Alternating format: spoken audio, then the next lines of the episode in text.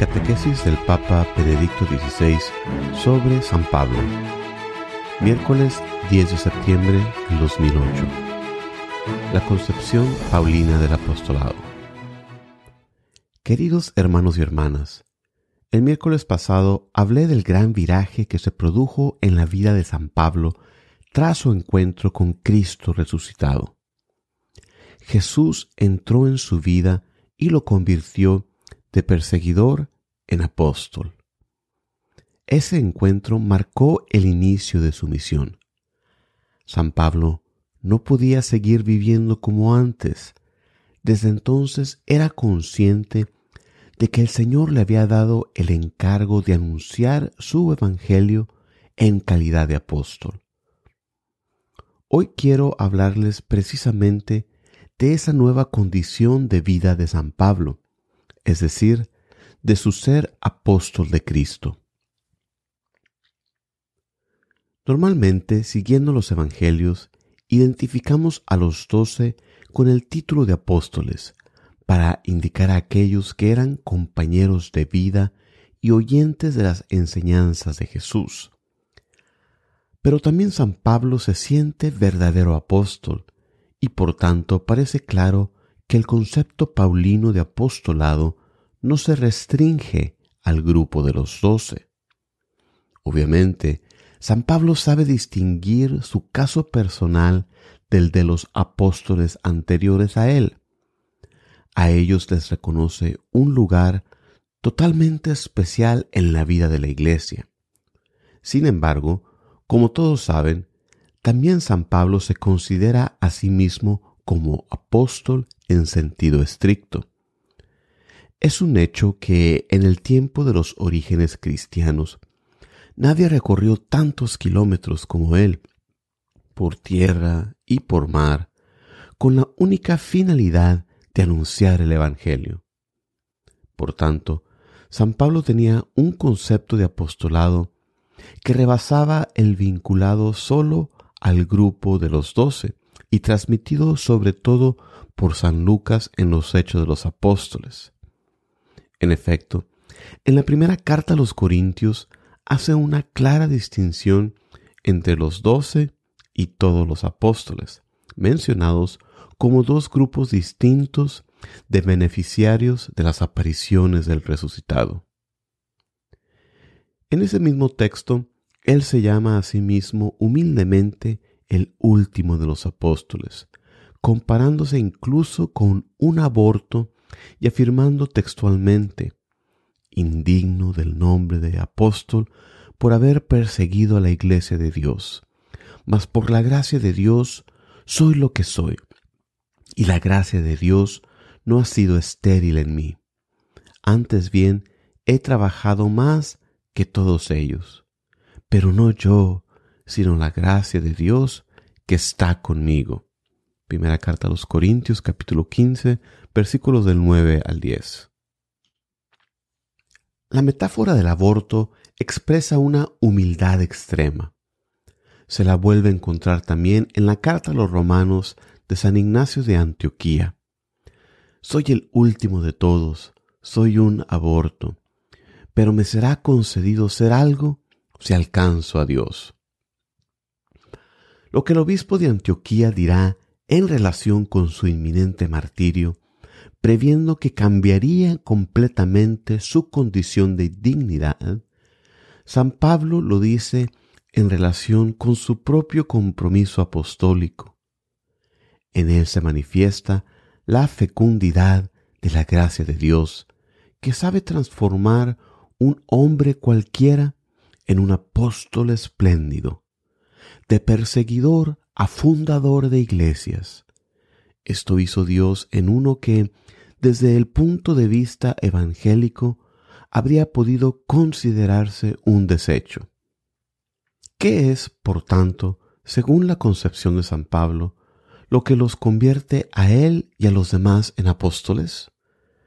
En sus cartas aparecen tres características principales que constituyen al apóstol. La primera es haber visto al Señor, es decir, haber tenido con Él un encuentro decisivo para la propia vida. Análogamente, en la carta a los Gálatas dirá que fue llamado casi seleccionado por gracia de Dios con la revelación de su Hijo con vistas al alegre anuncio a los paganos. En definitiva, es el Señor el que constituye a uno en apóstol, no la propia presunción. El apóstol no se hace a sí mismo, es el Señor quien lo hace. Por tanto, necesita referirse constantemente al Señor. San Pablo dice claramente que es apóstol por vocación, es decir, no de parte de los hombres, ni por mediación de hombre alguno, sino por Jesucristo y Dios Padre. Esta es la primera característica, haber visto al Señor, haber sido llamado por Él. La segunda característica es haber sido enviado.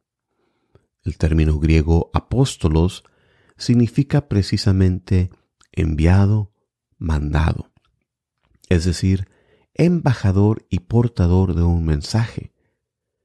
Por consiguiente, debe actuar como encargado y representante de quien lo ha mandado.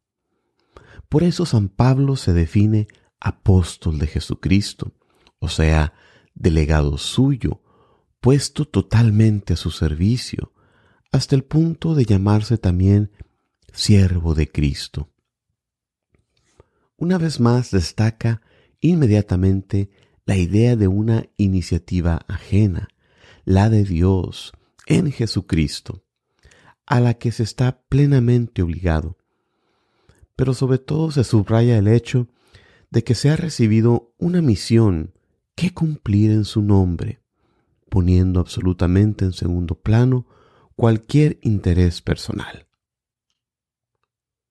El tercer requisito es el ejercicio del anuncio del Evangelio, con la consiguiente fundación de iglesias. Por tanto, el título de apóstol no es y no puede ser honorífico, compromete concreta y dramáticamente toda la existencia de la persona que lo lleva. En la primera carta a los Corintios, San Pablo exclama, ¿No soy yo apóstol? ¿Acaso no he visto yo a Jesús, Señor nuestro? ¿No son ustedes mi obra en el Señor? Primera carta a los Corintios capítulo 9, versículo 1. Análogamente, en la segunda carta a los Corintios afirma, Ustedes son nuestra carta una carta de Cristo, redactada por ministerio nuestro, escrita no con tinta, sino con el Espíritu de Dios vivo. Segunda carta a los Corintios capítulo 3 versículos del 2 al 3. No sorprende, por consiguiente, que San Juan Crisóstomo hable de San Pablo como de una alma de diamante, y siga diciendo, del mismo modo que el fuego, aplicándose a materiales distintos, se refuerza aún más, así la palabra de San Pablo ganaba para su causa a todos aquellos con los que entraba en relación, y aquellos que le hacían guerra, conquistados por sus discursos, se convertían en alimento para este fuego espiritual. Esto explica por qué San Pablo define a los apóstoles como colaboradores de Dios, cuya gracia actúa con ellos. Un elemento típico del verdadero apóstol, claramente destacado por San Pablo, es una especie de identificación entre evangelio y evangelizador, ambos destinados a la misma suerte. De hecho, Nadie ha puesto de relieve mejor que San Pablo cómo el anuncio de la cruz de Cristo se presenta como escándalo y necedad, y muchos reaccionan ante él con incomprensión y rechazo.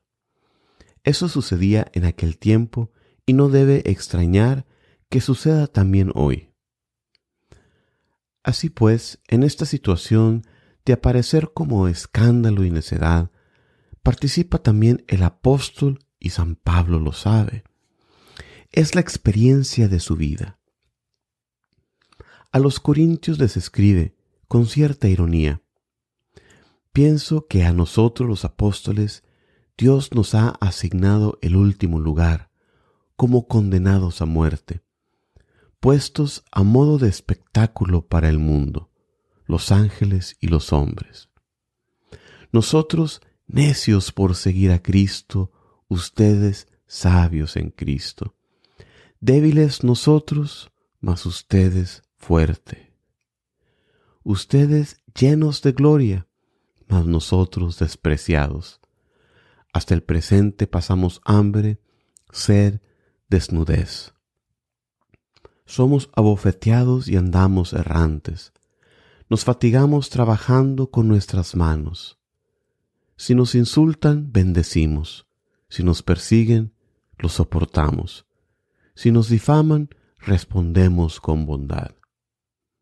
Hemos venido a ser hasta ahora como la basura del mundo y el desecho de todos. Primera carta a los Corintios capítulo 9, versículos del 9 al 13. Es un autorretrato de la vida apostólica de San Pablo. En todos estos sufrimientos prevalece la alegría de ser portador de la bendición de Dios y de la gracia del Evangelio. Por otro lado, San Pablo comparte con la filosofía estoica de su tiempo la idea de una tenaz constancia en todas las dificultades que se le presentan, pero él supera la perspectiva meramente humanística, basándose en el componente del amor a Dios y a Cristo. ¿Quién nos separará del amor de Cristo? La tribulación, la angustia, la persecución, el hambre, la desnudez, los peligros, la espada. Como dice la Escritura, por tu causa somos muertos todo el día, tratados como ovejas destinadas al matadero. Pero en todo esto salimos vencedores, gracias a aquel que nos amó. Pues estoy seguro de que ni la muerte ni la vida, ni los ángeles ni los principados, ni lo presente, ni lo futuro, ni las potestades, ni la altura, ni la profundidad, ni otra criatura alguna podrá separarnos del amor de Dios manifestado en Cristo Jesús, nuestro Señor. Carta a los Romanos capítulo 8 versículos 35 al 39. Esta es la certeza, la alegría profunda que guía al apóstol San Pablo en todas estas vicisitudes. Nada puede separarnos del amor de Dios. Y este amor es la verdadera riqueza de la vida humana. Como se ve, San Pablo se había entregado al Evangelio con toda su existencia, podríamos decir las 24 horas del día, y cumplía su ministerio con fidelidad y con alegría para salvar a toda costa a alguno. Y con respecto a las iglesias, aun sabiendo que tenía con ellas una relación de paternidad e incluso de maternidad, asumía una actitud de completo servicio, declarando admirablemente, no es que pretendamos dominar sobre nuestra fe, sino que contribuimos a su gozo. Segunda carta a los Corintios capítulo 1 versículo 24. La misión de todos los apóstoles de Cristo en todos los tiempos consiste en ser colaboradores de la verdadera alegría.